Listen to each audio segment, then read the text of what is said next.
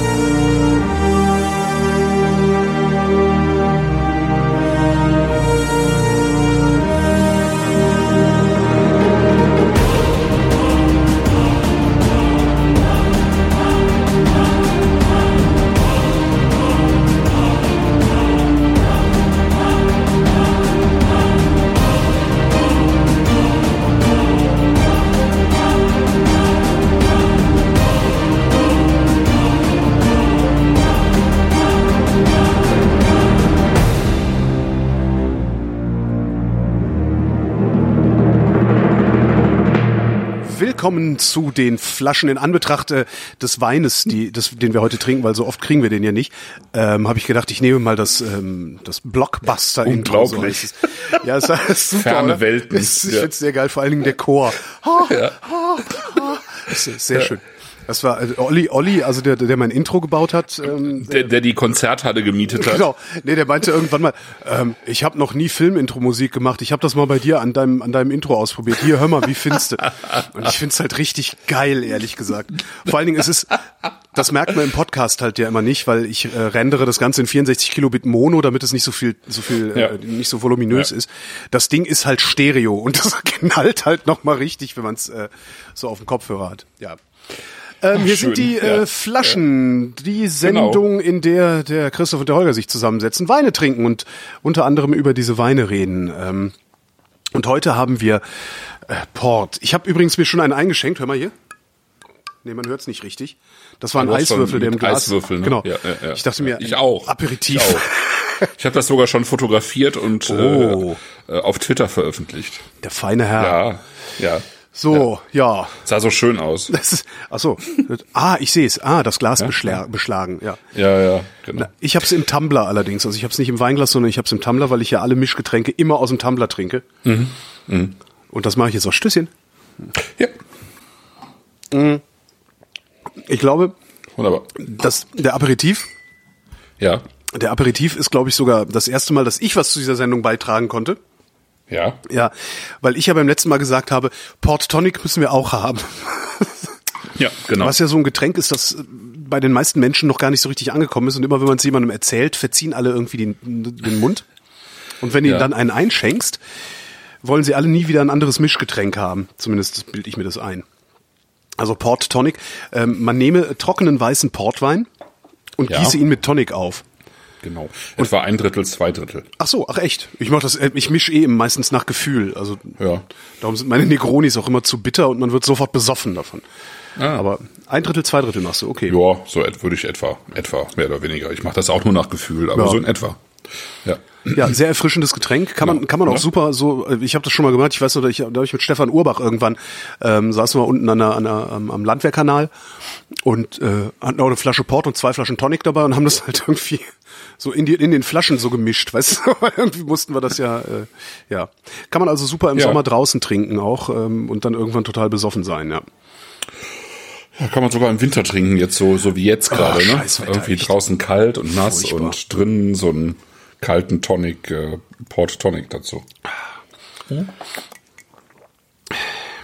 Und wie geht so der Hörerschaft? Ist, ist die auch okay mit? Ähm, Ich habe keine Ahnung. Port also, Tonic? Ich, also ich weiß es gar nicht. Ich frage mal, ich, ich frag mal den Chat. Ey Chat, wie ist denn der Port Tonic? Wobei wir wahrscheinlich, wir hätten wahrscheinlich vorher sagen müssen, die sollen sich schon mal einen Port Tonic machen, bevor wir. ja, das stimmt. Wir müssen jetzt alle erstmal in die Küche rennen. Genau, weil die sind das ja nicht gewohnt, dass wir sofort, Verdammt, oder sie haben gar keinen, aber ich hatte es dazu geschrieben. das, die, die sind es auch nicht gewohnt, dass wir sofort mit dem Trinken anfangen. Normalerweise labern wir ja immer noch mal erst so eine halbe Stunde, Genau. bis, bis alle komplett wahnsinnig geworden sind. Genau, es gibt ja zunehmend Beschwerden darüber, aber Das, wir, ähm, da, da, da halt das noch ist irgendwie- halt euer Problem. Das sind halt auch Einzelschicksale, auf die wir halt keine, durch. Genau, kann keine Rücksicht drauf nehmen. Das ist äh, Kolla- Kollateralnüchternheit. Ups. So, Ja, schön. ja, du warst Einfach auf der Prowein, habe ich gehört. Ne? Ne? Einfach mal Port. Ja, ja, ich war auf der Prowein. Stimmt, ich war auf der Prowein. Irgendwas Besonderes? Ja, äh, Ja. nö, nö, nee. Nee, das war alles irgendwie nicht so erquicklich, weil ähm, ich war vorher noch kurzfristig vier Tage in, in Brüssel und hab dann, musste dann aber nochmal nach Hause am Samstag. Und dieses nach Hause fahren Also von äh, Brüssel nach von Hamburg Brüssel aus nach nach. Hamburg, genau. Und äh, habe aber dann für diesen Nachhauseweg irgendwie knapp elf Stunden gebraucht und Oh. habe mehrere Stunden auf wirklich eiskalten, es war an diesem Samstag war es eiskalt im Rheinland ähm, und im Ruhrgebiet und äh, die Züge sind einfach nicht gekommen, aber die wurden immer so alle fünf Minuten wieder angesagt, so dass man dann auch nicht ins Warme gehen konnte, Ah. sondern ich habe dann einfach auf irgendwie wirklich eiskalten äh, ähm, Bahnsteigen gestanden, mich da irgendwann unterkühlt. Da willst du dann, das sind so dann die Tage, wo du denkst so, warum bin ich nicht einfach so bescheuert und kaufe mir ein Auto und fahre immer damit durch die Gegend? Äh, Und wenn du es dann machst, stehst du halt elf Stunden im Stau. Stehst halt, ja, genau, so, ne? Das ist also nicht die Alternative, aber es ist schon ätzend. Also wenn du dann kurzfristig auch ein Ticket kaufen musst, dann ist es halt auch teuer, auch mit einer Bahncard 50 und dann, weißt du, dann kommst du von äh, Brüssel nach Köln, dann fällt der Zug dort ersatzlos aus, dann musst du dich nach Dortmund durchschlagen, erst in Köln eine Stunde warten, dann in Dortmund dann, obwohl du eigentlich nur drei Minuten Umsteigezeit hast, wartest dann da auch eine Stunde und dann fährt er eben auch nicht mehr bis Altona, sondern nur bis Harburg, weil äh, Oberleitungsschaden und dann fällt der Zug, der eigentlich kommen soll, auch aus und irgendwann nimmst du dann die S-Bahn und dann bist du einfach irgendwann total am Arsch. Ja. Ja. Und das einfach wegen diesem Kackunternehmen, was es nicht auf die Reihe kriegt, aber äh, äh, irgendwie entsprechend Geld dafür nimmt. Ja, also das ist, äh, das macht echt keinen Spaß. Ja, ja. Aber gut, und dann, dann musste ich eben, also dann, dann musste ich dann Montag an Her Herrgottsfrühe zur Prowein und war dann aber schon einigermaßen irgendwie erkältet und heiser und dann macht das Ganze halt auch wirklich gar keinen Spaß mehr. Ja. Was sehr nett war, war, dass ich dann irgendwann wie montags abends beim, beim Markus Brendel und seiner Freundin saß und ähm, in Düsseldorf und er äh, nett für mich gekocht hat und wir dann irgendwie noch eine Flasche Wein getrunken haben. Herr Brendel ähm, auf Twitter. Ja, kenn ich Ähm, auch. Ein guter Koch, ja, kennst du auch. Ich, genau. habe hab ich tatsächlich schon mal bekocht? Ich glaube nicht. Doch mal auf dem Foodcamp hat er mal was gemacht. aber Ich weiß nicht mehr, was da von ihm war. Genau, ihr wart ja, ihr wart Ja, ja, auf dem Foodcamp. Foodcamp. Genau. Ja, genau, das war, das war Aber das schön. ist halt auch echt schön, Das wenn du dann irgendwie schön. so ein, so ein Food and Wine äh, Expert, Blogger, Publisher irgendwie bist, hast du halt auch irgendwann in jedem verdammten Kaff irgendjemanden, der irgendwie mal schnell was Geiles zu essen machen kann und so. Das finde ich sehr, sehr. Ja, vor allem, er hatte sich gemeldet, weil äh, wir ja im, ähm, in der letzten Folge gesagt haben, äh, dass wir, äh, dass ich irgendwie, dass mein Zimmer irgendwie ähm, Ja. gestrichen Ja. worden war. Und dann hat er halt äh, angefangen und gesagt, du, äh, wir haben hier noch ein Gästezimmer. Ähm, Willst du nicht streichen kommen? Oder willst du das nicht bewohnen für Ach so. eine Nacht? ich dachte Genau. streichen. Und das habe ich dann getan. Genau, dann das war gut. Ja, ansonsten ähm, habe ich einfach äh, Menschen besucht, äh, nette Menschen besucht auf der Prowein. Ähm, ich habe jetzt nichts Tolles Neues äh, entdeckt oder so. Ich habe einfach ähm, Kontakte gepflegt. Das war eigentlich das Wichtigste. Ja, Also auch gar nichts getrunken, doch. Also ja, ich habe schon Sachen probiert, aber es, äh, ja, ja, ja. war jetzt Doch, alles nicht so klar. geil. Doch, aber ich habe ähm, doch doch, da waren schon schöne Sachen bei, aber ich habe jetzt nicht so, wo ich jetzt sagen würde, hey Mann, äh, ich habe hab das und das entdeckt, das, das, das wusste ich überhaupt nicht, dass es das gibt oder so, ähm, sondern ich habe einfach die Kollektion vom vom Andi Weigand durchprobiert und vom Tobias Knewitz und solche Sachen habe ich gemacht. Ja? Und äh, wie bei Wann am Limit und bei Wann Torell und bei Joachim Christ probiert und so. Also die ähm, äh, so die Menschen, die ich schon kenne und äh, den Wein nicht gerne trinke und deren Programm ich schätze und so, das, das habe ich gemacht. Aber ich bin jetzt nicht in, in die Hallen gegangen und habe nach was Neuem gesucht. Dafür hat mir einfach irgendwie die Zeit und die Muße gefehlt. Das heißt, es war eher so. Klassentreffen. Ist ja auch, es ist ja eigentlich Ja, auch nett. ja, ja, aber das ist auch gut, ja, ja. Ja, ich bin ja jetzt auch nicht so, äh, im Moment auch einfach nicht so flexibel, dass ich mal hier und dahin fahren Mhm. könnte, sondern äh, dann, dafür war es schon ganz gut einfach. Ja. Ja, und äh, ja, ja, doch, ich habe ich hab tatsächlich Portwein getrunken. Ich habe äh, mit den Duro Boys, äh, wo der Dirk van der Nieport auch zugehört und, und vier weitere Kinders da aus dem Tal, habe ich äh, so ein paar äh, Portweine probiert, ähm, so durch die letzten drei Jahrzehnte durch. Das war schön. Ja, das glaube ich. Geht, Das geht ja sogar in einem, in einem Zustand ähm, mit, mit einigermaßen äh, verstopfter Nase geht das ja auch noch. Ja. Wobei ich tatsächlich äh, einmal vor äh, mehreren Jahren, also wahrscheinlich zehn Jahre her oder acht vielleicht, da war ich bei einer Veranstaltung in Köln vom ähm, Axel Probst, das ist so der deutsche, äh, die deutsche Portwein-Koryphäe. Mhm. Und der hat auch ein sehr schönes Buch geschrieben. Das heißt, glaube ich, einfach Portwein.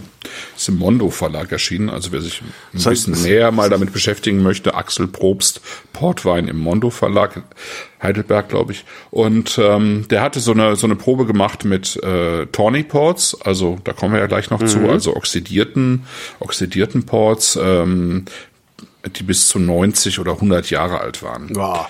Und mir ging es schon vorher nicht so ganz gut und im Laufe des Tages, ich hätte ja sonst abgesagt, weil die Warteliste war lang.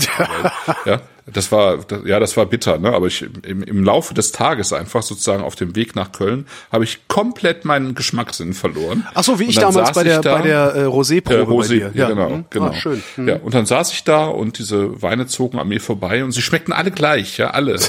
Ja, und alle neben mir so, oh, boah, Wahnsinn. Also wie man das halt so ja. macht, wenn man so tolle Weine im Glas ja, hat. Ja, wie bei der Rot Saß da so und ja, schade, es ist sehr schade. Also ähm, es war einfach so dieser, das, was man halt bei alten Tornis hat, so Walnuss und Trockenfrüchte und so, das habe ich in irgendeiner Form schon äh, mitbekommen, aber eben so dumpf, dass es halt immer gleich geschmeckt hat. Ach du Scheiße, das Buch vom Probst ja. kostet 50er.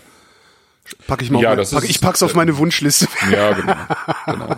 Das ist halt äh, ja, ja, und, und wahrscheinlich äh, ist es trotzdem defizitär, ja, weil äh, das Ding ist dick und groß und mhm. äh, der hat da extrem viel Arbeit reingesteckt und ähm, ich glaube kaum, dass sich das tatsächlich in irgendeiner Form rentiert. Das ist einfach äh, trotz der 50 Ach so, Euro. Du meinst, wie, wie viele Leute Okay, äh, finanziell kaufen, defizitär. Ich dachte ja, inhaltlich defizitär, ja, ja. weil Nee, überhaupt nicht. Okay. Nee, nee, finanziell. Also das kostet 50 Euro, aber wahrscheinlich müsste es eigentlich 100 oder 150 kosten, mhm. damit er auf seine Kosten kommt, weil äh, wer kauft, wer trinkt schon in Deutschland Port? Das ist ja ähm, ist, ist hier ja gar nicht so üblich. Ne? Das ist ein Orchideengetränk. Ja, du kriegst auch sehr schwierig. Port. Ne? Ja, also bei den bei den ganz normalen Weinhändlern, da findest du dann mal immer so zwei, drei, vier, fünf Flaschen irgendwie so. Ja. Eine billige, zwei mittlere, zwei teure. Ähm, aber Ja. so, dass du, dass du in den Laden gehst, wie ich, ich, ich werde ja nie vergessen, wie wir äh, Anfang letzten Jahres in äh, Lissabon waren und ich einfach gesagt habe, Ja, komm, wir kaufen ja. uns einen Port für heute Abend und sind dann einfach in so eine Weinhandlung reingelaufen und ich bin einfach mal, die hatten hunderte verschiedene äh, Flaschen da, das war also, ja.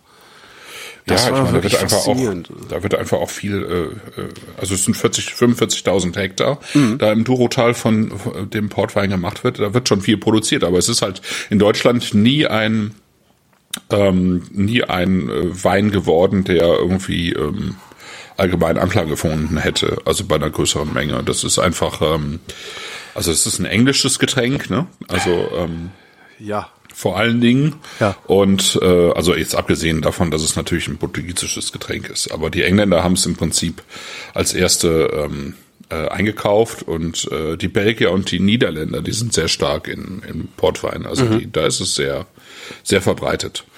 Es war sicherlich, könnte ich mir vorstellen, zumindest dem, dem Umstand geschuldet, dass Port halt vergleichsweise teuer ist. Also eine Flasche, also eine normale Flasche 07, billiger Port, also billiger guter Port, da musst du einen Zehner für hinlegen. Und die meisten Menschen werden wahrscheinlich Probleme haben, einfach mal 10 Euro für eine Flasche Wein hinzulegen, weil so viel mehr Umdrehungen hat er dann ja auch nicht. ne? Naja, also das merkt man schon. ne? Die, Ja, die haben ja schon so knapp 20. Aber du kriegst halt auch Und- 14, 14 Umdrehungen für äh, 6,50 oder sowas. Ja gut, das ist natürlich das Problem. Klar, ich meine, das ist halt immer Deutschland. Ja, ne? ja, eben. Deutschland, äh, das, das geht ja jetzt auch gerade wieder durch die äh, Medien. Das war ja auch schon bei Twitter ein Thema mit den Jauchweinen bei Aldi. Ne? Ja. Ähm, das, das Problem ist halt einfach, dass, dass hier in Deutschland irgendwie äh, sozusagen unter der Schmerzgrenze gesoffen wird, ja. Wobei- Äh, halt unter drei Euro. Ja. Wobei, äh, ich, es gibt doch, also ich lag die Tage wieder krank im Bett ähm, ein bisschen ähm, und habe dabei dann wieder äh, so Mediathekenfernsehen geguckt und all sowas, ne? so iPad auf dem Ja. Bauch und blöd rumklicken. Äh, und da gab's, es gibt doch im Westdeutschen Rundfunk, also im WDR Fernsehen, so, die haben so eine ganz komische Marotte, alles Mögliche zu checken, der Aldi-Check, der weiß Ja, nicht was. Check. Und das ist immer so total so, so, so, ja. Ich weiß immer gar nicht, was das, ich weiß auch mal gar nicht, was das soll. Weil, ja, genau. Hier, guck mal, wie toll man mit äh, viel zu hoch gezuckerten Sachen von Aldi kochen kann. Ähm, und da hatten sie den äh, Jauchwein-Check. Ach, Und, ach, hatten äh, sie schon, ja? Hatten sie schon, genau, war so ein fünf Minüter oder sowas, dann habe ich mir angeguckt. Äh, angeblich hat Jauch das mit seinem Otegrafen Kellermeister zusammen küvitiert. Genau, mit Andreas Barth. Hm. Ihn küvitieren lassen ähm, und dann haben sie die Leute auf der Straße das Zeug trinken lassen. Die fanden das okay. Mhm. Und dann haben sie auf der Prowein auch noch zwei angequatscht. Ja, die haben viele angequatscht. Und äh, die trinken lassen und die haben dann auch so, ja, nö, also ist gefällig, ist ganz süffig, kann man trinken. Äh, was schätzen Sie denn, was der kostet? Ja, wahrscheinlich so acht neun Euro. Kostet aber nur 5,99. Also es ist im Grunde sind diese ganzen komischen Marktcheck-Dinger, das sind eigentlich Werbesendungen. Aber ich weiß ja, gar also nicht. er, Also er es, kam es gut gibt an. sehr- auch sehr kritische, sehr Echt? kritische ähm, Hab ich Sendungen. Also, zum Beispiel über Haribo. Haribo war, glaube ich, auch so ein äh, Check-Ding. Und ähm, danach isst du eigentlich keine Haribo mehr. Also, ja. Das habe ich tatsächlich. ich halt, habe bisher ähm, immer nur solche Check-Dinger gesehen, wo ich hinterher dachte, ja mein Gott, hoffentlich habt ihr da aber auch mal ordentlich Produktionskostenzuschuss jetzt vom Hersteller gekriegt. Nee, also das war das war hart. Also zum einen, äh, weil der in, äh, also wegen des Zuckeranteils ist tatsächlich in einem Haribo Bär ist eigentlich ein Stück Würfelzucker drin. In einem Ja. Haribo Bären, das ist schon extrem viel. Dann eben wegen äh, wegen der ähm, äh, hier wegen den Schweinen, Schweineschwarten. Das ist halt aus den billigsten, übelsten äh, Absteigen äh, kaufen die ihr Zeugs teilweise, ja. Ähm, also wo, wo sie einfach auch in die Stelle reingegangen sind nachts mit so mit so Jungs, ne, die sowas machen und dann eben wegen des äh, dieses Cana-Uber-Wachses in Brasilien, wo die Leute eben in Leibeigenschaft teilweise die äh, Plantagen. Äh, da äh, ernten. Das ist auch echt eine harte Nummer, ja ja. Ja, ja. Also es gibt eigentlich drei gute Gründe, komplett auf Haribo zu verzichten äh, nach dieser Sendung, definitiv. Oha. Ja, das, ist, eigentlich eine Schweinerei. Also, ja. Nee, dann ziehe ich das mit der Werbung zurück. Oder sie haben das da so reingeschmuggelt, damit man nicht den Eindruck hat, es wäre Werbung. Jedenfalls, äh, sowohl Ja, die ja. Leute auf der Straße als auch diese äh, Profi-Verkoster auf der Prowein waren mit dem Jauchwein hinreichend zufrieden. Ähm, der eine sagt aber auch, also das würde ich jetzt, äh, also sie haben dann gefragt, würden sie es ihren Gästen servieren? Und der sagt halt auch, nee, ist, ist man natürlich als äh, professioneller Weintrinker ist man ja total versaut, sage ich mal so in Anführungszeichen, hat sich dann auch direkt wieder entschuldigt, dass er Mhm. diesen Wein selber nicht trinken wollen würde, wo ich dann allerdings auch nicht verstehe, warum sagst du dann, der wäre super. Ja. Also jedenfalls habe ich danach gedacht, eigentlich müsste man sich mal eine Flasche holen und probieren. Und dann habe ich mir gedacht, nee, ich habe genug gute Flaschen zu Hause. Jetzt muss ich nicht was probieren, was dann eventuell nicht so gut Nö, ist. muss, muss er jetzt auch, glaube ich, nicht. Ähm, nein, also ich, ich glaube, ähm, also es gibt jetzt natürlich in dieser ganzen Weinszene da im Internet und auf Facebook gibt es irgendwie die ganze Zeit fortlaufende Diskussionen. Ähm, das Argument von, von Andreas Barth und Günther Jauch ist letztlich eines, dass äh, man damit äh, dieses Weingut von Untergrafen eben auch mitfinanzieren kann, ähm, weil es halt doch nicht ganz einfach ist, solch große Weingüter ähm, also tatsächlich zu finanzieren hier in Deutschland. Ach. Ja.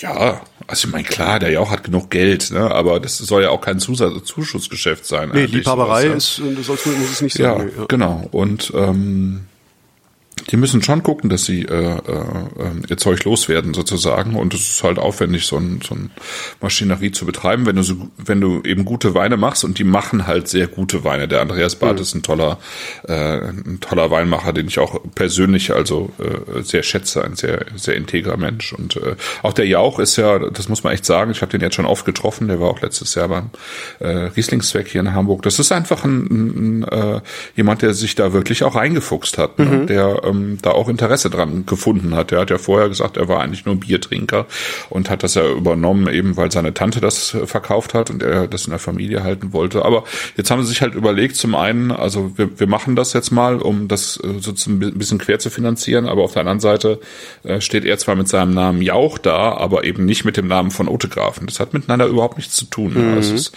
ähm, komplett zugekaufte Ware. Ähm, und dann eben bei Peter Mertes, das ist ein großer Abfüller, ähm, eben nach den ähm, sozusagen nach den Qualitätskriterien von vom vom Bad irgendwie gemacht und ähm, dann zu einem Preis, der deutlich eben also äh, doppelt so hoch ist wie der äh, durchschnittliche äh, Flaschenpreis in Deutschland, um einfach zu gucken, dass man auch ein bisschen ähm, mehr ähm, Qualität und mehr, ein bisschen mehr Preis, den Preis auch ein bisschen anziehen kann für deutsche Weine. Ja, Das heißt, er hätte, halt er hätte auch, diesen, Ne? er hätte diesen Jauchwein durchaus noch mal zwei Euro billiger machen können.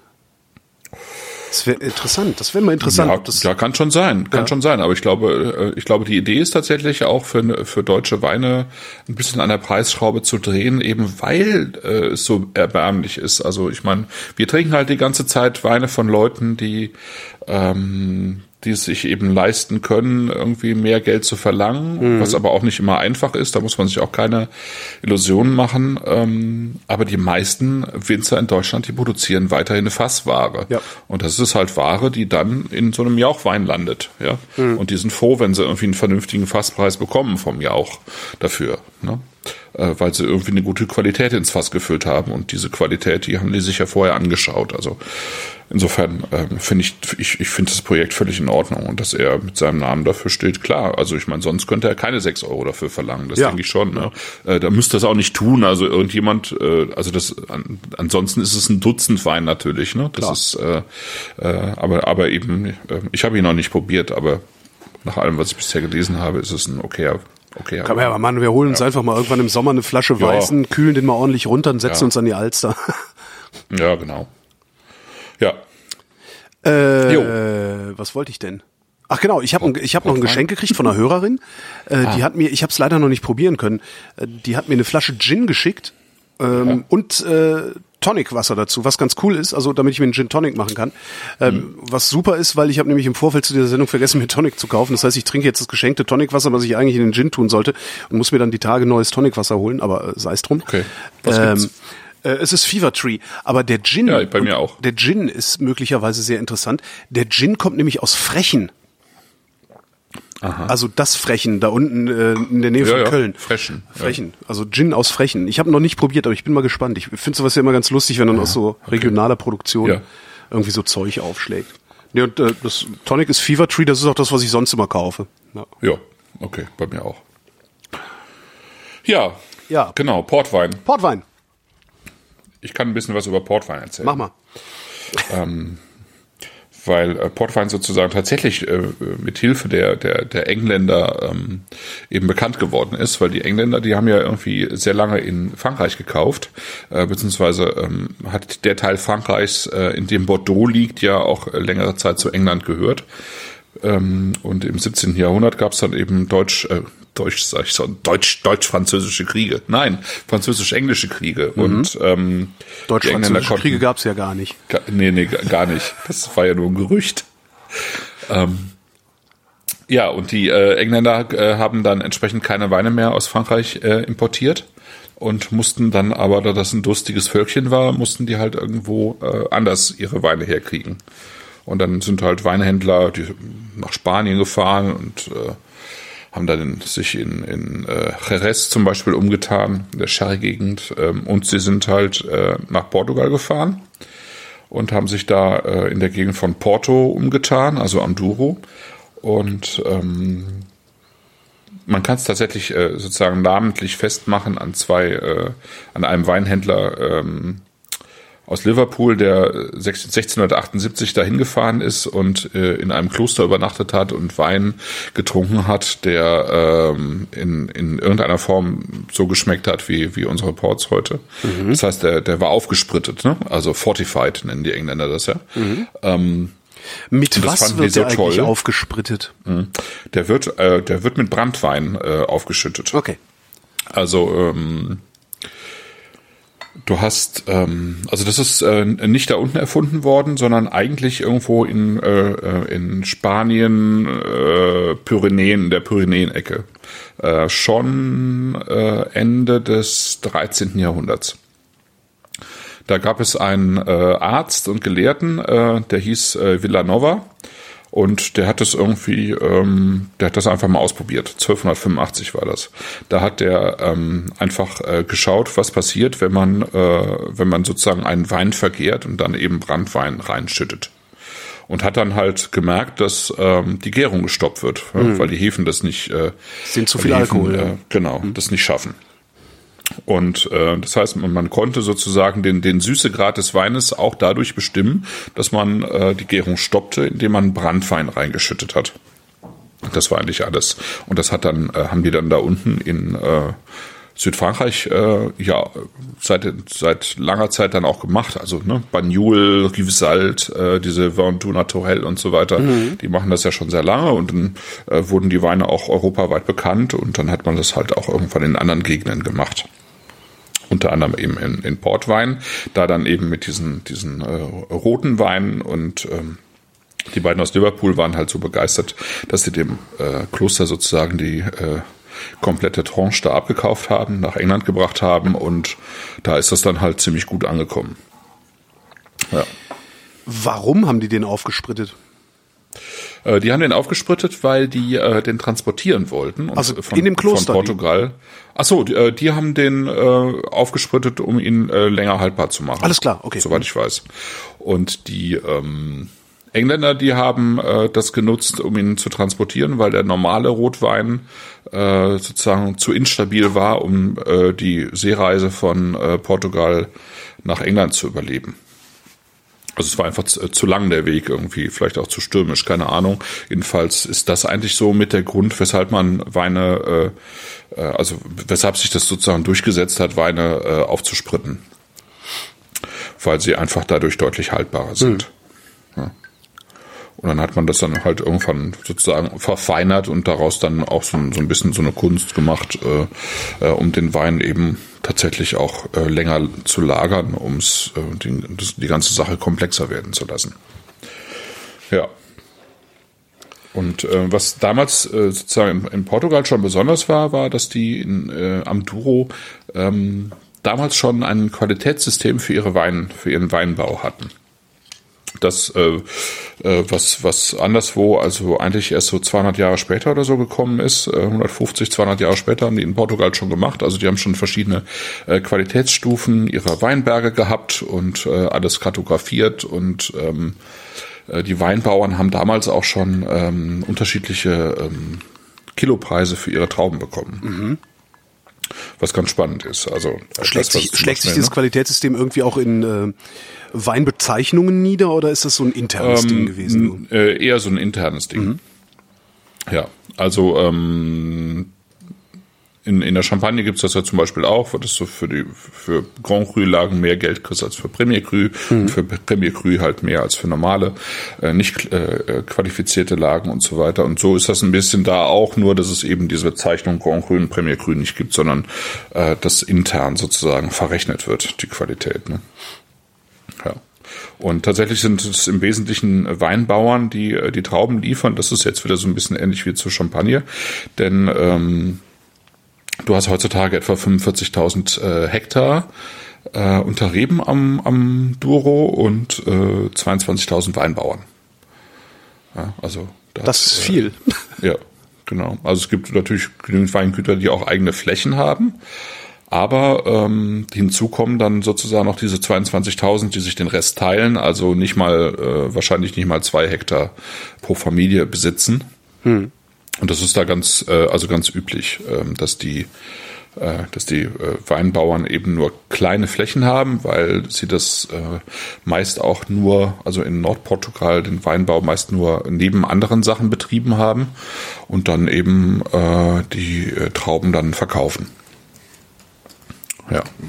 An Nieport zum Beispiel. Zum Beispiel. Oder hat er sein eigenes also der kauft. Also der hat, der hat auch eigene Flächen, der hat auch eigene Flächen, aber die kaufen alle, alle zu. Ja, ja, die, die kaufen alle zu. Also ich wüsste jetzt von keinem Weingut, äh, dass die Weine komplett aus der aus der eigenen äh, Fläche machen würde. Also das würde mich jetzt äh, wundern. Also zumindest beim, bei den größeren Portweinproduzenten. Und Nieport ist ist, äh, die machen zwar äh, rund 500.000 Flaschen Portwein im Jahr, aber das ist trotzdem immer noch eher ein kleinerer Produzent. Mhm. Ja, also so von Seca oder so, das ist, äh, die sind deutlich größer, viel größer. Ja. Und Nieport habe ich ausgewählt, äh, weil er, ähm, weil ich den halt, also ähm, Nieport ist für mich sozusagen Dirk van der Nieport, das ist der, ähm, der äh, in der Familie die Weine macht und das äh, ganze Familienunternehmen auch so in, äh, in gewissem Maße leitet. Hm. Wobei es letztes Jahr irgendwie so einen kleinen Aufschrei gab, weil er die Sachen hingeschmissen hat äh, zu Hause und äh, dann haben sie ihn aber wohl überredet, äh, doch noch weiterzumachen. da wäre ich gerne dabei gewesen. So, macht ja, euren Scheißport ja, ja. doch alleine! Genau. Ja. Also Nieport ist, äh, also der hat nicht nur sozusagen den, den guten Ruf des Hauses äh, vertieft, mhm. ja. Ähm, die haben eigentlich einen guten Ruf für alle ihre, ihre Portweine, also auch für die, die wir hier heute im Glas haben, also auch für die einfachen Qualitäten, das sind sozusagen immer noch die eher einfacheren Qualitäten, sondern der hat halt auch den ganzen ähm, anderen Weinmarkt äh, am, am Duro sozusagen revolutioniert, weil er hat irgendwann einfach angefangen, auch ähm, normale, also nicht aufgesprittete äh, Still, Stillweine zu machen. Mhm. Ja. Und ja, zwar, von Newport hatte ich, was, was hatte ich denn von dem immer? Der Fabelhaft ist doch von ihm, ne? Ja. Genau. Ja, genau. Also der hat das auf verschiedenen Ebenen gemacht. Also der stellt einfach auf verschiedenen Ebenen äh, sehr gute Weine äh, mhm. äh, her. Also der Fabelhaft ist ja sowas wie ein Markenwein. Der kostet immer sowas um die 10 Euro mhm. und äh, hat halt ein super Packaging, also super Etiketten. Die sind ja auch neben jedem Land anders. Bei uns ist es Wilhelm Busch, also die Geschichte genau. vom durstigen Raben äh, in ja. gezeichnet von Wilhelm Busch. Und dann gibt's auch manchmal noch so Sondereditionen. Also es gibt zum Beispiel eine, ja. eine fabelhaft Ausgabe äh, mit den Kölschen Zehn Geboten drauf, auch ja, genau. gezeichnet. Ja. Und es gab eine zum Mauerfall mit äh, ah. von der Eastside Gallery zum Beispiel. Ähm, es gibt auch, glaube ich, eine Hamburg-Ausgabe im Moment. Also genau. Und dann gibt's halt in allen Ländern irgendwie äh, eigene Ausgaben. Und ähm, äh, das ist sozusagen der Markenwein, den er irgendwie, äh, keine Ahnung, wie viele hunderttausend Flaschen im Jahr verkauft und was sehr gut läuft und was auch wirklich ein vernünftiger Wein fürs Geld ist, absolut. Und dann hat er aber einfach auch in den, in, darüber hinaus, also in allen Preisklassen bis hin zu 70, 80, 90 Euro die, die Flasche eben auch äh, sehr, sehr gute Weine. Mhm. Und äh, ich habe die immer auch mal wieder in, in so Proben äh, mit drin gehabt, also in Bordeaux-Proben oder sonst irgendwas, gereifte Sachen, die immer sehr, sehr gut abgeschnitten haben, weil es einfach äh, Weine sind, die auch schön reifen. Das einzige Problem so ein bisschen ist bei ihm, dass er so gerne eigentlich experimentiert auch mit den Sachen, dass sich diese Weine im Laufe der Zeit doch relativ stark verändert haben. Also da steht dann zwar immer noch derselbe Name drauf, aber vor zehn Jahren waren es dann völlig andere Rebsorten und eine andere Weinlage und, und so, ja, und dann hat sich das irgendwie alles verändert. Also ähm, für jemanden, der sozusagen äh, mehr oder weniger immer das gleiche Produkt haben will, ist es nicht unbedingt was. Aber mhm. wer sozusagen mit dieser Experimentierfreude mithält, der, der hat einfach äh, viele gute Weine im Glas. Und das, das Irre ist halt, dass der halt auch noch in allen möglichen anderen Gegenden Wein macht. Also der ist quasi auch noch so äh, sowas wie ein Flying Winemaker. Ähm, der hat ja er war zwischenzeitlich mit Dolly Moore, äh, einer Österreicherin, verheiratet und äh, macht er da auch noch die Weine mit bei Moore van de Nieport. Hatten wir auch schon mal Stimmt, in einer der Sendungen im Glas. Ne? Dann macht er jetzt, ähm, also da macht er noch in anderen Teilen von Portugal, da macht er in Spanien, im Sherry-Gebiet macht er noch was. Und er macht halt jetzt was an der Mosel. Und zwar mit äh, einem Moselwinzer namens Philipp Kettern und mit seinem Sohn Daniel, also Daniel van den Nieport, haben die ein Weingut gegründet. FIO heißt es. Und die machen einfach jetzt Moselwein, weil Dirk oh. gesagt hat, er steht irgendwie total auf, auf Riesling und möchte unbedingt mal was mit Riesling machen. Und jetzt machen sie halt irgendwie fünf, sechs verschiedene Versionen, ja. Also ähm, Pet Nut, äh, Orange, äh, Kabinett und weiß ich nicht was alles. Also schon, schon ein cooler Typ einfach. Nerds. Und, äh, ja, ja, ist ein voll äh, der totale Weinnerd. Der, also man erkennt ihn immer daran. Ich habe ihn auch ähm, ein Foto ähm, in der Ankündigung bei mir im Blog von ihm. Äh, der sieht halt immer gleich aus. Der hat ähm, der hat halt äh, wahrscheinlich sein, die, diese Jacke, diese Weste, die er hat, das ist so eine, weißt du, so eine beige Altherrenweste mit ja. 25 Taschen dran. Ich habe den noch nie ohne diese Weste gesehen. Er hat wahrscheinlich also er hat davon immer zehn, zehn Stück ja, genau, im Schrank hängen. Genau, so ja, genau. Da muss ich halt überhaupt keine Gedanken darüber machen, was er anzieht, weil er hat immer das Gleiche an. Das ist schon mal sehr, sehr witzig und ähm, ja, es ist halt, äh, also was Wein angeht, ist der Typ echt ein Visionär, das muss man echt sagen. Einfach ein begnadeter Wein, Weinmacher. Ja. Genau. Und ähm, außerdem macht er, machen die halt bei Nieport irgendwie noch so Spezialabfüllungen, äh, die, die man, äh, die, die nur noch Nieport macht. Also die haben zum Beispiel ähm, ich glaube in den 20er oder 30er Jahren irgendwo in Deutschland haben die äh, 12 Liter Glasflaschen gekauft. Mhm. Die, haben, die lagen irgendwo da rum in irgendeiner, in irgendeiner Halle bei irgendeinem Glasmacher und die haben die gekauft. Die heißen Demijeans, diese, diese 12 Liter Flaschen. Und der macht halt einen bestimmten äh, Portweintyp, der heißt Garafera. Ähm, der, der wird halt zuerst im, im, äh, im Holz ausgebaut Und dann reift er eben über mehrere Jahrzehnte in diesen Glasflaschen und wird halt dann erst abgefüllt. Über mehrere Jahrzehnte. Ja, genau. Kannst du auch nicht Über bezahlen, das Jahrzehnte. Zeug, ne? Nee, es ist, das ist sehr teuer. Das ist sehr teuer. Also das ist halt, ne? Also Portwein fängt bei dem an, was wir hier trinken. Also ähm, wir fangen jetzt, äh, wir reden jetzt einfach mal über Dry White. Der Dry Okay. White, äh, also einen weiß, äh, weißen Portwein gibt's erst seit Anfang des äh, 20. Jahrhunderts äh, etwa. Ne? Also insgesamt gibt's das halt seit 1700 sagen wir mal 1750, 1760 etwa und ähm, Anfang ähm, 1900 und noch irgendwas haben die halt angefangen, auch die weißen Trauben am Duro einfach mal zu Portwein zu verarbeiten und ähm, den Wein gibt's halt so in der Qualität, in der wir den jetzt im Glas haben normalerweise. Also es gibt nur ganz wenige Portweinhäuser, die jetzt irgendwie ähm, Qualitäten darüber hinaus machen. Ja. Also besser als den Besser, weißen, den, also genau, den besser. weißen, nee, den wir jetzt genau, haben. Genau. Nee, also das ist einfach tatsächlich so ein Getränk, das ge gemischt wird oder eben so getrunken wird. Mhm. Ein sozusagen in, in der Skala der Portweine ist das ein einfacher Portwein. Ja. Der, ne? Ich hatte auch der, mal einen ähm, weißen von der Quinta della Rosa, hieß der. Mhm. Ähm, den fand ich auch nicht schlecht, der Rückschau Ja. so, aber ist auch Ja. zu lange her, als dass ich das noch Ich, ich habe noch einen von äh, Noval, also Quinta de Noval, auch ein sehr gutes Weingut, finde ich. Die machen auch einen sehr schönen Portwein. Und diese, äh, steht ja Dry drauf, das ist ja wie bei, sozusagen wie bei äh, Champagner auch wiederum. Ähm, die, die Dry Champagner, die haben ja mal locker 40 Gramm Restzucker und so ist das ja hier auch in etwa. Ne? Mhm. Und es gibt auch süße. Also- ich hatte auch schon mal einen süßen weißen Port. ja, es gibt auch richtig süße weiße Ports. Also es gibt es sozusagen von trocken bis süß, wobei trocken, also äh, ein trockener Port eben auch immer eine gewisse Süßheit. Also Portwein ist einfach, gibt's halt nicht knalltrocken. Ne? Portwein ist immer süß. Ähm, und äh, früher hat man ja eh deutlich süßer getrunken und da wirkt war für die war der Dry sozusagen schon ein ziemlich eine ziemlich trockene Noch ein trockener, Angelegenheit. genau. Ja, und äh, man kann sich das so vorstellen. Ähm, Ich merke gerade, dass ich schon lange, sehr lange keinen weißen Port mehr einfach im Weinglas hatte, um ihn wie einen Wein zu trinken. Stelle das ich ist gerade schön, fest. oder? Hm. Das ist total schön, ja. Hat ein Find ich bisschen so von einer, aus, von, von, von so einer Trockenbeeren-Spätauslese, ne? plus Alkohol, ne? Ja klar, aber so eine diese Würzigkeit, ne? Also diese, ja, Es hat genau. Würze, ja, genau. Es hat Würze. Und es hat halt viel von diesen, diesen äh, tr- trocken, getrockneten Früchten irgendwie, ne? Ähm, Mhm. Aber es ist auch saftig, ne? Also es ist ein, schön, ein schöner, saftiger Wein, finde ich. Mm. Ja, also man kann sich das so vorstellen.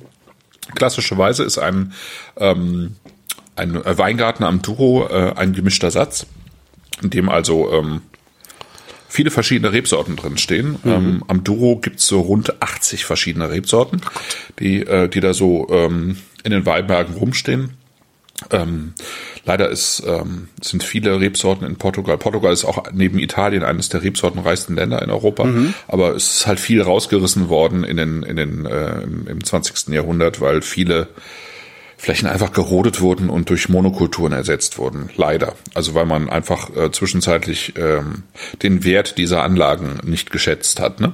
Also wie in allen anderen europäischen Ländern auch. Also so im, zum Tiefpunkt des Weinbaus eigentlich 60er, 70er Jahre, 80er Jahre noch. Ich bin mal gespannt, ob es so einen Tiefpunkt nochmal irgendwann gibt. Und ob wir den dann Ja. mitbekommen. Ja. Wahrscheinlich, ne? Also wenn, wenn ich mir gerade die Politik anschaue, da hätte ich vor fünf Jahren auch noch gedacht, Ja. das, so, sowas gibt's nicht Diese, nochmal. Dis das, diese Diskussionen eigentlich seit den 70er Jahren nicht mehr geführt würden, ja. Ja, ja, genau. Ich hätte wirklich vor fünf Jahren noch gesagt, nee, nee, nee, komm, erzähl mir keinen Scheiß, ja. Ja. Und, und, und wenn ich mir jetzt die Nachrichten anschaue, denke ich, das kann, das, das kann eigentlich nicht sein. Das kann nicht sein. Das wird wahrscheinlich mit Wein auch irgendwann, beim Wein ist es weniger, ähm, äh, weniger frustrierend. Ähm, ja, also die werden geerntet, ähm, ganz normal in die in die äh, Kinder gebracht und ähm, dann äh, ähm, kommt sozusagen das Wichtigste, nämlich die werden so leicht äh, angedrückt und dann kommen die in die Lagares. Lagares. Das sind äh, so große ähm, Bottiche, Steinbottiche. Und da werden die dann über Stunden hinweg mit Füßen getreten. Ja? Von Jungfrauen im Vollmond. Ja. Also es ist tatsächlich, wenn, wenn du dir das anschaust, normalerweise sind das die, die Jungs, die äh, und Frauen auch, die, ähm, die draußen die Ernte gemacht haben. Mhm. Ja? Also Portugal ist ein sehr armes Land, ne? Ja. Äh, immer noch. Und ähm, auch wenn es natürlich in dem Bereich Leute gibt, die gut verdienen, grundsätzlich äh, ist es so ähm, und war es immer so, die Leute haben irgendwie, äh, keine, sagen wir mal, acht Stunden draußen in der Hitze gestanden und geerntet. Ja. Und dann gehen die rein, äh, waschen sich ab, waschen ihre Füße und gehen in die Tröge und stampfen nochmal ein paar Stunden die Trauben. Ja. So. Und ähm, das, äh, das Entscheidende sozusagen, für, ähm, das ist dieser Prozess, dass sozusagen der Extrakt und äh, für, den, für den Rotwein auch der Farbstoff äh, sehr schnell aus diesen Trauben rauskommt. Mhm. Ja. Und dann äh, fängt sozusagen der Wein in diesen äh, Trögen noch an zu gären und ähm, wird dann normalerweise schon so nach drei, vier Tagen durch den Brandwein gestoppt. Ein normaler äh, ähm, Wein, also ein normaler Rotwein vor allen Dingen, der braucht ja zwei, drei, vier Wochen, um äh, eine Gärung abzuschließen. Aber diese Weine hier brauchen eigentlich nur vier Tage, mhm. ähm, werden dann eben gestoppt, je nachdem wie äh, süß man den haben will, eben früher oder später. Und dann äh, läuft dann irgendwann der Saft ab und äh, kommt dann eben in die Fässer und ähm, reift dann. Ne? Und beim weißen Port ist es dann ähm, sind das dann irgendwie, ich glaube, zwei, drei äh, Jahre. Mhm. Ähm, reicht glaub, dann eben und wird dann abgefüllt. Da gibt's glaube ich, auch, äh, ist es nicht so Ruby Tawny, dass, dass es da auch so Mindestreifezeiten gibt? Genau, genau. Genau, gibt's auch. Ähm, aber die Mindestreifezeit äh, beim Ruby ist so zwei, drei Jahre. Okay. Und beim Tawny eigentlich auch. Ähm, der der äh, Unterschied ist eigentlich, ähm, dass also der, der entscheidende Unterschied zwischen Ruby und Tawny, ähm, das sind sozusagen zwei Wege des Portweins. Ruby ist ein, äh, ähm, ein reduktiv ausgebauter Wein. Das heißt, der ähm, wird im ähm, die, die Reife erhält er auf der Flasche, ja. also sozusagen quasi unter Luftabschluss oder im Edelstahl unter Luftabschluss oder im, im Fass auch äh, für kurze Zeit. Und der Tawny ist ein Wein, der auf, äh, eben auf Dauer oxidiert. Ne? Das heißt, er bleibt im Fass mhm. und der wird auch nicht mehr aufgefüllt. Ähm, bei einem normalen Wein ist es ja so, äh, ich, äh, ja, du hast jetzt irgendwie deinen Chardonnay im Holzfass im Keller liegen und äh, du möchtest aber nicht, dass der oxidiert, deswegen füllst du dieses Fass immer wieder auf, weil ja ähm, einfach pro, pro Jahr ähm, ein bestimmter Prozentsatz eben verschwindet, einfach. Ja. Ne, diffundiert. Und äh, dieses Diffundieren, das, äh, das ähm, wirkt sich natürlich aus, wenn so ein Tawny irgendwie 10 Jahre, 20, 30, 40 Jahre auf dem Buckel hat, dann ist so ein Fass halt nur noch halb voll. Ne? Jo. Äh, entsprechend kostet er natürlich auch. Erstens ist die Hälfte weg, zweitens hat er 40 Jahre sozusagen das Fass blockiert und war totes Kapital. Entsprechend kosten die Weine dann Geld, aber ähm, das ist sozusagen das Entscheidende. Der eine ist ein äh, extrem fruchtbetonter Wein, nämlich die Ruby-Linie. Also das fängt an mit Ruby, zwei, drei Jahre ähm, in, äh, im, im Fass oder im Tank, ja, und dann eben auf die Flasche gefüllt. Ruby ist meist ein Verschnitt von äh, mehreren Jahren, ja. Ja. Und dann gibt's Ruby nochmal in verschiedenen ähm, Qualitätsstufen, nochmal Ruby Prestige oder was auch immer. Aber die nächste Stufe über diesem Wein ist eigentlich der LBV, also Late Bottled Vintage. Das ist das, Ach, nicht der Tawny. Ich hätte gedacht, dass der Tawny nee. dann in der Reihe. Ah ja. Nee, Tawny ist die, die andere Richtung. Ah, okay. Ja. okay. Ja, also du hast Ruby, dann hast du Late Bottled Vintage. Ja. Äh, da steht ja schon ein Jahrgang drauf. Ja. Das ist sozusagen äh, der Wein, der ähm, der wird, äh, der braucht etwa vier bis sechs Jahre, ja. bevor er ähm, äh, auf den, in, in den Markt kommt. Das ist ja jetzt auch 2013, das haut ja hin, also fünf Jahre jetzt. Ähm, und der ist sozusagen, deswegen hat dieser Wein auch äh, einen Kork, weil der ist auf der Flasche gereift. Mhm. Ne? Der ist auf der Flasche gereift und der könnte auch noch weiter reifen. Ne? Also ein, ein aber steht äh, also auf der Flasche steht gerade also LBV 2013 Engarafado mhm. äh, 2017. Ich weiß jetzt mhm. nicht, was Engarafado heißt, aber könnte das heißen, heißen dass der Genau, der ist bis 2017 ist er war er im Fass und dann auf die Flasche. Also, okay. Genau. Also jeder Portwein ähm, lagert erstmal zwei bis drei Jahre im Fass. Mhm. Quasi jeder Portwein. Jo. Und dann wird entschieden, äh, wir machen jetzt daraus ein Ruby ja, und füllen den jetzt direkt ab, Ja. eigentlich, ja. Der ist dann trinkreif. Apropos können ja mal- Trinkreif, äh, was trinken wir denn jetzt? Äh, Ruby. Ruby, okay. Ja, genau. Ruby, ne? Also das ist sozusagen das Einfachste an rotem Port. Ähm, zwei bis drei Jahre ähm, gelagert, ein bisschen verschnitten mit älteren Jahrgängen. Äh, extrem fruchtbetonter äh, Portwein. Schauen wir mal, ob das so stimmt. Darüber ist dann dieser Late Bottled Vintage. Das ist dann schon ein anderer Schnack etwas. Der ist äh, zwar auch noch jung, ähm, aber er stammt, also zum einen stammt er aus einem Jahr und äh, spiegelt sozusagen so ein bisschen das Jahr wieder. Äh, zum anderen ähm, hat er schon jetzt, also jetzt hat er gerade mal vielleicht ein Jahr oder ein halbes oder so auf der Flasche gereift, aber den kannst du jetzt auch noch ein paar Jahre in die Ecke legen. Ne? Echt? Ich sollte den gar nicht So. aufmachen, meinst du? War schon. Nee, Scherz. nee, Korken ist noch drin, ich zieh ihn jetzt mal raus. Achso, ja. Ne, der, der, der kann jetzt irgendwie, den kannst du jetzt auch die nächsten zehn Jahre im, im Fläschchen vergessen, kein Problem. Ja. Gemessen Und daran ist er dann wiederum recht günstig, ne? Ja. Der, äh, die Late Bottled Vintages, die werden vor allen Dingen in den Jahren gemacht, wo die, die Jahrgänge nicht so gut daran waren, dass man einen Vintage draus macht.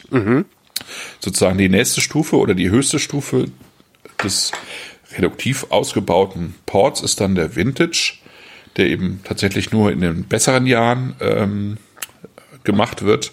Und der ähm, wird dann eben genauso wie der Late Bottled Vintage nach zwei bis drei Jahren auf die Flasche gefüllt, nicht filtriert, muss man dazu sagen.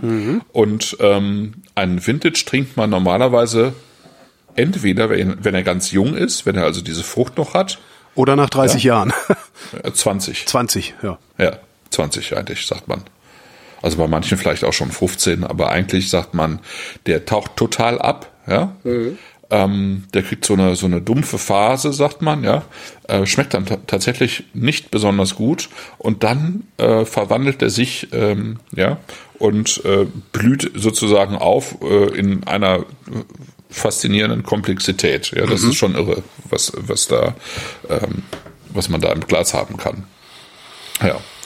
So, und die andere Richtung ist eigentlich der, der Tawny. Der war auch erst zwei, drei Jahre im großen Fass, also ein paar tausend Liter Fässer irgendwie, ja. Und dann, wenn man sich dann entscheidet, äh, wir machen einen Tawny draus, also einen äh, oxidierten Wein, oxidativen Wein, dann äh, werden diese Tor, äh, die, wird dieser Wein in, normalerweise in 550 Liter Fässer gefüllt.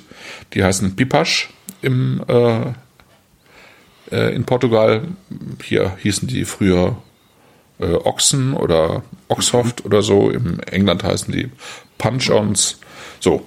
Und dann äh, wird ein Tawny wird dann normalerweise ähm, nochmal nach äh, ähm, einer, einer kurzen weiteren Reifezeit, zwei, drei Jahre, wird er dann abgefüllt. Also der ist wahrscheinlich, dieser Tawny, den wir hier haben, der ist wahrscheinlich so sechs Jahre alt. Und dann gibt's aber eben bei den Tawnies, gibt es dann eben welche, da steht drauf 10 Jahre, 20 Jahre, 30 Jahre, 40 Jahre. Ja. Oder mehr. Und äh, dann, da wird dann sozusagen das ganze Oxidative, was so ein Wein hat, das probieren wir ja gleich nochmal rein, wird dann eben immer extremer. Ne? Und was ist Ja. jetzt, also es gibt dann auch noch welche, da steht drauf Kolheiter. Oder wie auch immer man es ausspricht. Was, Genau, Collator. Die Collators, die sind ähm, ähm, das sind sozusagen Jahrgangsports, die, äh, die aber oxidativ ausgebaut wurden. Das ist sozusagen die Mischung aus beiden Welten. Okay. Ja, also ein Tawny ist jetzt nicht unbedingt ein Jahrgangsport, steht nie ein Jahrgang drauf. Aber äh, Collator ist dann, da steht dann ein Jahrgang drauf, ist aber äh, sieben Jahre im, im Fass gewesen, ohne dass man nachgefüllt hätte. Das heißt, er hat so eine gewisse Tawny-Phase, so eine gewisse oxidative Phase hinter sich. Ja. Genau. Und dann gibt's eben noch diese Garaferas, von denen ich äh, vorhin sprach. Das sind sozusagen die, die in diesen großen Glasballons dann, dann aufbewahrt werden. Ne? Und dann gibt's noch irgendwie so ein paar andere äh, Spezialsachen, Single äh, Quinta-Ports, also ein Portwein, der sozusagen aus von einer Quinta kommt, weil äh, letztlich ist das, äh, sind die Weine eben immer ein Gemisch aus ähm, unterschiedlichsten Weinbergslagen. Also Ja. bei, bei Port geht es halt eigentlich nicht darum, die Lage zu haben. Und Mhm. auch da ist es wieder ähnlich wie beim Champagner. Äh, ein traditioneller Champagner ist ja auch eben ein Gemisch aus unterschiedlichen Lagen, einfach um so eine Balance reinzukriegen. Und ähm, am, am Douro war das halt auch so. Es gibt ähm, im, in diesem Portweingebiet, das ist so, ähm, das fängt so 100 Kilometer hinter Porto an und ähm, ist dann geht dann 250 Kilometer irgendwie äh, den Douro hoch, ja. Äh, nee, 150, also von 100 bis 250 Kilometer hinter Porto, also 150 Kilometer den Douro hoch, hat aber so drei verschiedene Zonen mit sehr unterschiedlichem Klima tatsächlich. Und meistens sind diese äh, Vintage Ports, die sind halt aus, oder überhaupt die Ports sind halt äh, sozusagen zusammengesetzt aus den verschiedenen Klimazonen, um so eine Balance da reinzukriegen. Ja, und auch damit du nicht über die Jahre, also von Jahr zu Jahr so extreme Schwankungen auch hast, Ja, denke ich auch ja, mal. genau. ne? Also du, du Ja, willst ja genau. einen Qualitätsstandard dann auch halten. Ja, genau. Ein Qualitätsstandard, irgendwie auch einen, auch einen, Charakter, einen bestimmten Charakter drin haben. Auch da wieder wie so ein typischer Brüt-Champagner, ne? Äh, von, äh, keine Ahnung jetzt, von, von Veuve Clicquot. Die wollen ja auch, dass man eigentlich schmeckt, das ist Veuve Clicquot. Ne? Ja. Und ein Newport Ruby soll halt auch irgendwie nach Newport Ruby schmecken. Der Chat sagt, der also- Ruby würde an Hustensaft erinnern, sowas wie Kinder im Eukal. Ja, das hat schon was Schmeckt davon. auch ein halt wenig wie Bronchikum. oh Mann. Ja. Ist ja- Ja, also klar. Ich meine, Bronchikum, was ist denn Bronchikum, um Gottes Willen? Also was jetzt einfach nett ist, also man hat irgendwie den, den Geschmack vom, vom Ruby äh, drin. Wenn wir jetzt mal den Tawny probieren. Äh, ja. Zweites Glas.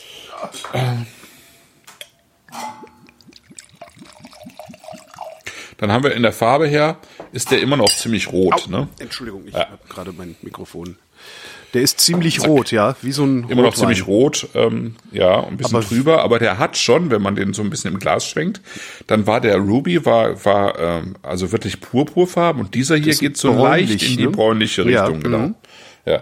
Und es ist halt, man, man muss jetzt sagen, also ein eigentlicher Tawny fängt halt irgendwie bei zehn Jahren an, aber das sprengt dann schon wieder so ein bisschen den Rahmen hier der Sendung. Ja. Ähm, deswegen habe ich jetzt gesagt, einfach mal ein normaler Tawny, um so einen kleinen, kleinen Hauch davon zu kriegen, was Tawny sein kann.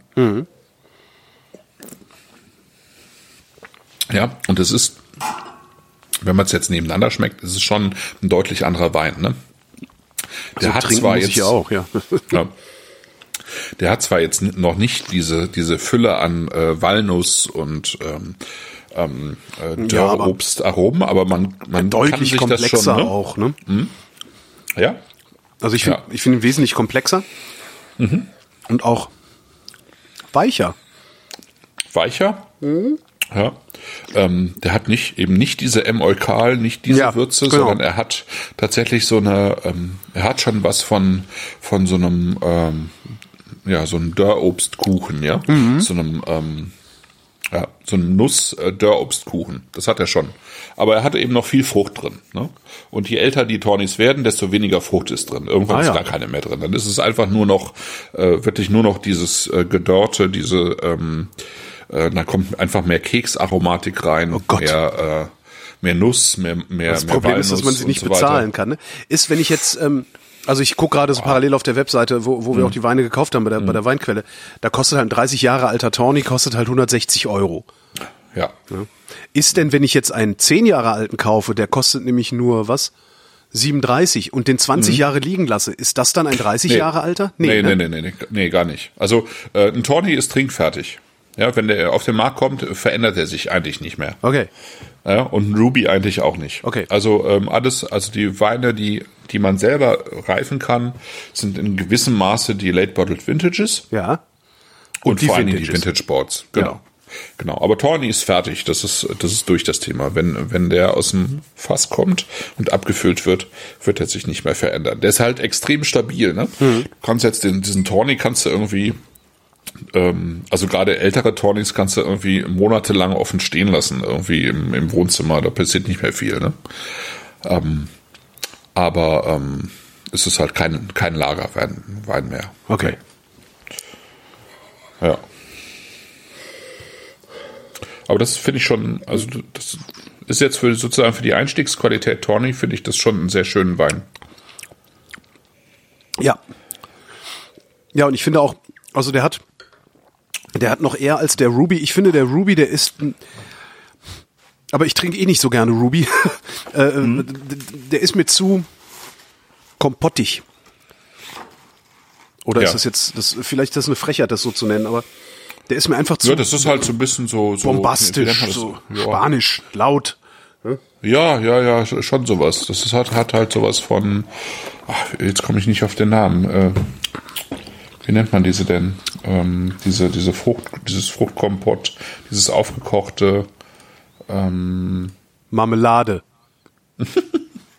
ja, Marmelade finde ich hat einen Rumtopf, genau. Rumtopf, ja. ne? Ja, mein Weil. Marmelade finde ich dann schon äh, bei Wein eher fies. Ja, das stimmt. Hm? ist dann schon so pappig, ähm, sü- zu süß, irgendwie so eine. Ähm, Okay, ja, Teile also ich des- meine, ich esse gerne Marmelade, aber äh, aber nicht im Wein halt. Aber Rumtopf ist dann halt, das ist ein bisschen heiß natürlich Teile des drin. Chats also, essen dazu übrigens gerade äh, Stilton und Gorgonzola Dolce. Ja. Ja, was absolut. natürlich der Kracher ist dazu. Ne? Ja, Ja. genau. Genau. Wenn Das du ist Gorgonzola Dolce bekommst, weil das ja auch nochmal so ein bisschen, also die, die, Ja. die, die meisten Käsetheken kennen ja nicht mehr den Unterschied. Ach ja. Ja, so ist es leider. Genau. Ja, also es gibt irgendwie ganz schöne ähm, Kombinationen eigentlich. Also Ja. Stilton ist natürlich super. Ähm, was einfach auch sehr, sehr gut natürlich äh, funktioniert, sind, sind Formen von Schokolade. Also, Ja.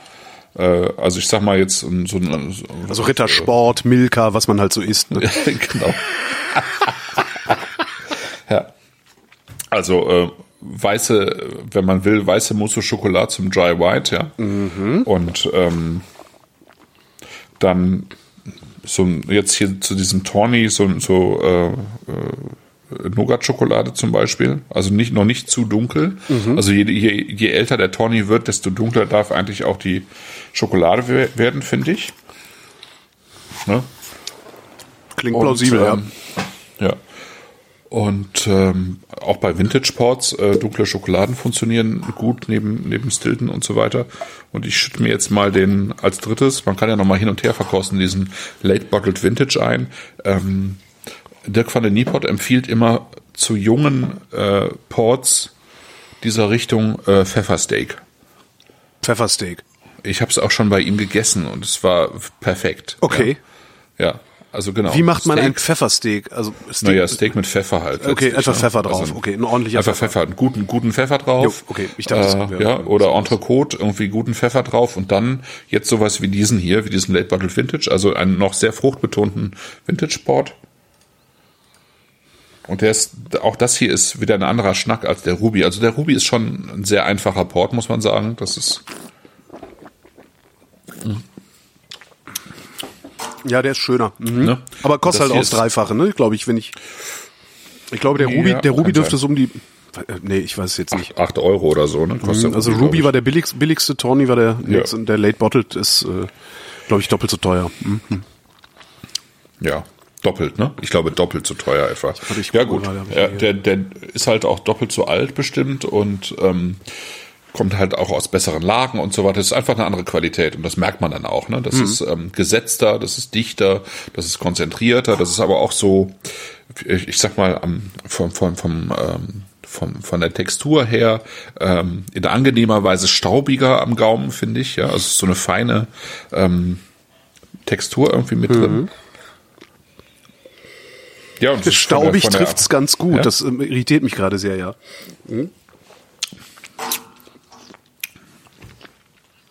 Okay, der Chat testet gerade rote mit Tonicwasser. Da weiß ich ja nicht. Obwohl, Rote? ja, die roten Ports mit Tonicwasser. Ach so, äh. okay. Ich habe das, dieses, das, ich weiß ja nicht, habe ich halt bei äh, Weißen mit Tonic auch gedacht und äh, ja. Okay. Hm. Und, was sagt er? Äh, warte mal, so, Ruby mit Tonic ist ja auch nicht schlecht. Okay. Ich würde es ja probieren, aber ich habe kein Tonic mehr. Ja, genau. Also geht's mir jetzt gerade auch. Das Leben ist so hart. Ja.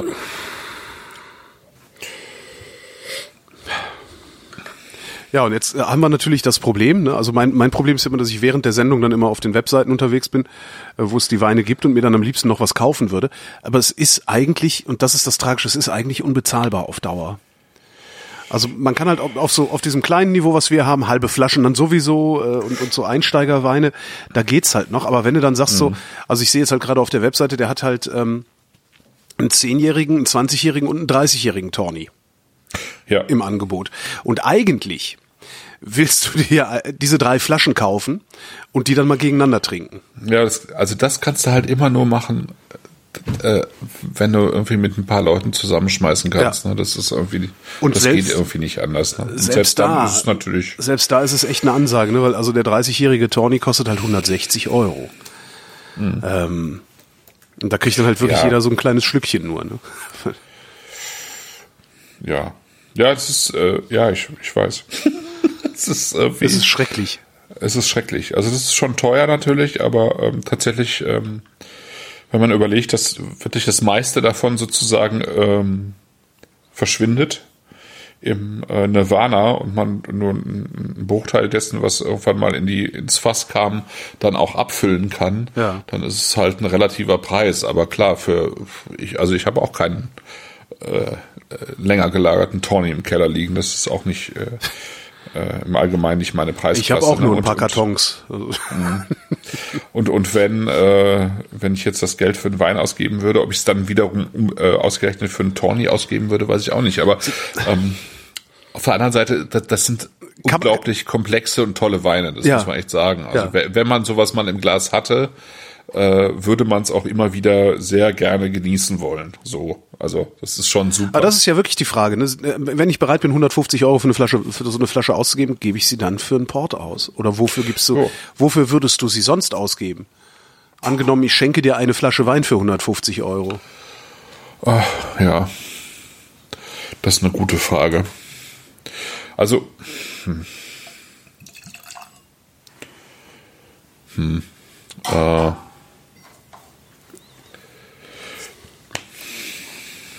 Ich, ich weiß es nicht. Also, ja, es ist, also, ich hatte jetzt äh, irgendwo auf irgendeiner Seite gesehen, eine Flasche ähm, 67er ähm, Kloster Eberbach Ui. Kabinett. Also Kabinett mit C, das waren sozusagen früher die großen Gewächse Ja. äh, aus deren bester Lage. Äh, ähm, das das, das wäre schon, also kostet irgendwie 100 Euro. Äh, das wäre schon irgendwas, was mich sehr anfixen würde, ja. Das ähm, zum Beispiel. Also Ah, ich weiß nicht, ich mache mir über so, ich mache mach mir über diese Preisklasse äh, selten Gedanken. Also Ja. ähm, tatsächlich. Ja gut, du äh, gehörst auch zu den Menschen, die sowas gelegentlich mal im Glas haben, äh, bei irgendwelchen Veranstaltungen und sowas, ne? Äh, ja, das stimmt schon. Ja, das stimmt schon. Also ich, tatsächlich, ähm, es gibt ja ein Weingut, ähm, dessen Wein ich sehr schätze, das heißt Clos ähm, an der Loire, ähm, wo wir auch schon zusammen waren. Ja. wo wir so schlecht behandelt wurden im Keller. Ah, das war zuerst okay, ja. Mhm. In den Keller gekommen sind. Äh, aber die Weine sind halt tatsächlich zum Niederknien und ähm, die sind halt extrem äh, gefragt mittlerweile. Vor zehn Jahren äh, lagen die bei den meisten noch irgendwie wie Blei in den Regalen, ja. Ja. Und mittlerweile sind sie extrem gefragt. Man bekommt sie kaum noch. Und ähm, also man bekommt die eigentlich nur noch auf dem Sekundärmarkt, weil die wenigen Flaschen gehen quasi nur noch an äh, in die Gastronomie. Ja. Und äh, aber du bekommst den Wein, also der vom Weingut selber aus gar nicht für so viel Geld verkauft wird, den bekommst du auf dem Sekundärmarkt gar nicht mehr für 150 Euro. Die sind schon teurer mittlerweile, ja. Das heißt, man Also hätte den mal lieber für 150 kaufen sollen, als man die Gelegenheit dazu hatte. Ja, weiß ich nicht. Ich, ich gebe das Geld ja, äh, ich gebe, ich habe keine 150 Euro für eine Flasche Wein. Ja. Insofern komme ich eigentlich nicht äh, auf den Gedanken. Ähm, nee, also, also ich würde mal sagen, äh, ich wäre mit der mit den 100 Euro für die Flasche 67er Steinberger Kabinett vom Kloster Eberbach wäre ich schon irgendwie sehr zufrieden. Genau, und für die restlichen Aber, ähm, 50 kannst du dir noch irgendwie schön äh, äh, ein Pfund nettes Fleisch dazu holen. Ja, oder ein 10 Years Tawny oder so. Ähm, Ich probiere noch mal gerade den Tawny. Ja. Der Chat fragt, äh, wie lange kann man denn diese angebrochenen Flaschen jetzt so grundsätzlich stehen lassen? Ähm, also den Tawny kannst du, äh, kannst du locker ein paar Wochen stehen lassen. Ruby und äh, Late Bottled Vintage, äh, da muss man sich jetzt auch nicht beeilen. Ja. Weil der hat ja 20% Alkohol jeweils. Ähm, das, ähm, das ist ja schon mal ganz gut. Ähm, insofern, ähm, ich würde den einfach kühl stellen. Und wenn man ihn kühl stellt, also alle drei Flaschen eigentlich, wenn man sie kühl stellt, äh, hat man mehrere Wochen Zeit für diese Weine. Ja. Kein Problem. Ja, also ich habe äh, den die Flasche ähm, Noval äh, White Port habe ich bei mir ganz normal im, im ehrlich gesagt in der Küche stehen und mhm. nehme den auch mit zum Kochen und ähm, der ist ziemlich stabil. Ne? Und wenn man die Weine kühl stellt, dann hat man äh, wahrscheinlich auch eher Monate noch was davon, ohne ohne dass die jetzt irgendwie äh, äh umkippen oder so. Also einfach Bei, den Ruby würde ich halt irgendwann schon, schon ein bisschen eher trinken. Der, der ist halt, der hat halt nicht so viel Substanz einfach. Ne? Mhm. Ja.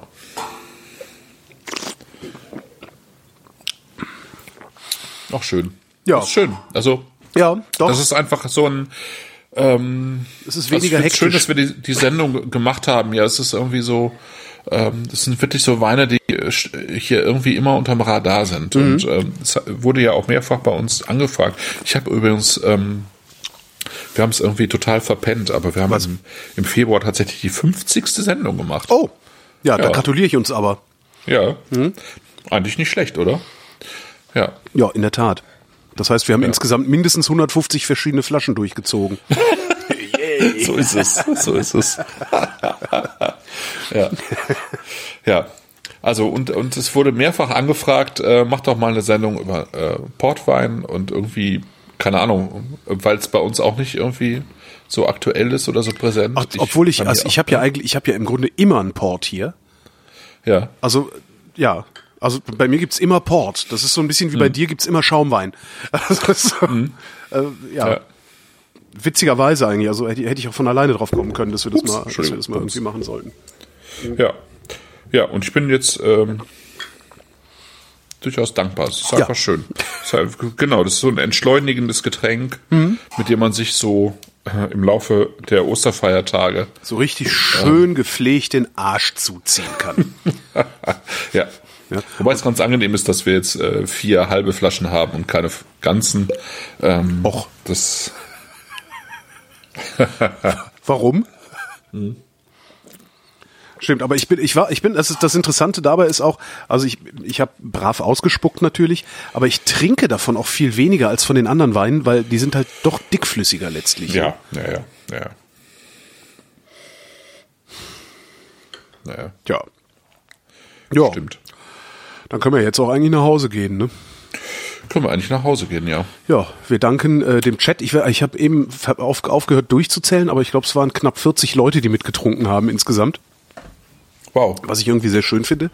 das ist Ähm. ja schön. Es gab auch, war auch die Sendung, glaube ich, mit den meisten ähm, äh, Kommentaren und so weiter im Vorfeld. Ah ja. Ähm, ja. Ich weiß jetzt nicht gar nicht. Ist auch mal äh, ganz interessant, woher mag das kommen, dass die Leute ausgerechnet bei Port so aufmerksam ja, sind. Ja. Ja, weil es was Frag doch- Besonderes ist wahrscheinlich. Auch, ne? Genau, frag, frag doch mal in den Chat rein, aber vielleicht, weil es was Besonderes ist und weil man sich diese Flaschen eben normalerweise nicht kauft. Ja. Ähm, und vielleicht auch einfach weniger darüber weiß und denkt, ach ja, stimmt. Also wir können auch wirklich gerne noch mal eine, eine Sendung über Sherry, äh, also Sherry Jerez Ja. machen. Jerez. Ja. Also auch da gibt's ja Jerez, gibt's ja einfach auch, ähm, gibt's ja noch mehr Versionen einfach. Also ähm, Fino und äh, Manzanilla, ähm, diese ganz trockenen Sachen Ja. und dann, äh, keine Ahnung, Oloroso, Amontillado und, und so weiter. Also da könnten wir auch noch mal was zu machen. Und ansonsten hatte ich überlegt, ja, oder wir ja letztes Mal schon überlegt, dass wir mal so, so langsam anfangen, irgendwie uns mal so ein bisschen durch Italien zu Genau. trinken. Italien Ja. in den Griff zu kriegen. Genau. Ja, Ja, das, ähm, ich frage ich frag die machen. Frage, warum der Port, warum die Port-Sendung so im Vorfeld schon so beliebt war, jetzt mal nicht in den Chat, äh, weil Port gut knallt steht hier, ähm, weil Port nach Urlaub schmeckt. Das mag ja jeder mal gerne äh, Kommentare hinterlassen auf rind.de. Warum ist denn jetzt Port auf einmal so beliebt bei euch und die anderen Sachen nicht so sehr? Ja. So, was trinkt man jetzt aus heute Abend? Äh, austrinken? Ja. Huch. Ähm, Ja, einen, einen müssen wir immer, das haben wir nach, das haben wir nach jeder Sendung, äh, äh, wird eine Flasche auf den Kopf gehauen. das stimmt. Was nehme ich denn da? ich muss ja auch zu meiner Schande gestehen, dass ich die kleine weiße schon längst ausgetrunken habe und damit noch eine große weiße nachbestellt habe, wo jetzt aber auch schon nicht mehr so viel drin ist. Ah, so ist das also. ja, sehr schön. Ähm, ich glaube, ich trinke äh, weiter Tawny heute. Ja, ne? Ich bin heute, heute ist ein Tawny-Abend. Heute ist ein Tawny-Abend. Dann trinke ich auch weiter Tawny. Ich weiß auch nicht, ich schwanke zwischen dem Tawny und dem LBV, weil der Ruby, der ist mir irgendwie zu Ich rumtopfig. habe ihn jetzt noch, Ja. ich, ich habe ihn jetzt gerade noch mal zurück verkostet sozusagen. Okay. Er hatte irgendwie was, ähm, was ganz witzig war, irgendwie ein, ein echtes Parfum irgendwie drin, wie so ein, äh, also sehr blumiges Parfum. Ein bisschen blütenduftig. Kann ich gerade schwer sagen, weil meine Flasche, also ich habe, ich hatte nichts mehr im Glas, ich habe jetzt gerade wieder frisch reingetan. Das ist dann wahrscheinlich so. Und zwar vor allen Dingen, wenn, wenn ich ihn trinke und dann nochmal sozusagen durch die Nase ausatme, so ein Pft, gibt es so einen, so einen sehr fruchtig blütigen Flash. Auch so schlecht ist der gar nicht. Der wirkt jetzt ein bisschen zuckriger. Ja, zuckrig, ja, stimmt. Hm? Passt gut. Aber er hat trotzdem, was ich schön finde, er trotzdem so hinten drin hat er sowas, ähm, wie soll ich sagen, sowas ernsthaft ähm, äh, Schokoladiges, sowas ähm, trocken, ganz leicht bitteres, äh, was den irgendwie wieder so, so ein bisschen zurückholt. Das ist schon okay. Also, Der Chat wüsste gerne noch, wie viele Umdrehungen der Brandwein hat, mit dem man die Gärung stoppt. ist 77 Prozent. 77 Prozent, Alter. Und man hat etwa ähm, äh, einen Anteil Brandwein auf fünf Anteile Portwein etwa. So. Fünf bis sechs, also eins zu fünf, eins zu sechs etwa. Ja. Und ähm, der Brandwein muss aus Portugal kommen zumindest. Also wenn es geht, auch äh, aus, äh, sozusagen aus der Region, aber grundsätzlich muss es eben ein gebrannter Wein sein und der muss aus Portugal kommen. Der wird jetzt nicht aus Italien importiert oder so. Wäre auch egal, irgendwie, was die Qualität angeht, aber er soll halt irgendwie in der Region bleiben. Der Ruby wird mit Tonic geleert, sagt der Chat gerade, und äh, ich finde, jetzt reicht's aber auch. Ähm, das waren die Flaschen für den März 2018. Einen Termin für den April haben wir noch nicht, ist mir Nicht? eben aufgefallen. Wir ähm, den besprechen. machen wir noch ab und mindestens Christoph äh, wird den dann ankündigen und wenn ich es nicht wieder verpeile, werde ich den dann mit ankündigen. Es bedanken sich für die Aufmerksamkeit. Hätte Holger. Klein, ne? Ich dachte, Holger du, Klein. nee, ich dachte, du sagst jetzt Christoph Raffelt und ich sag dann Holger Klein. Aber gut, also es bedanken sich für die Aufmerksamkeit. Holger Klein. Und Holger Klein. Vielen Dank für die Aufmerksamkeit. Warte mal, wir müssen ja noch das Outro spielen. Äh, wo ist denn das Outro? Tschüss, Christoph. Gibt's das auch in bombastisch? Nee, leider nicht. Hätte ich Ah, aber okay, geil okay. gefunden. Das hätte ich geil gefunden. Ja, das, das müsste er eigentlich noch nacharbeiten. Ja, genau. Also wirklich. Ciao, ciao.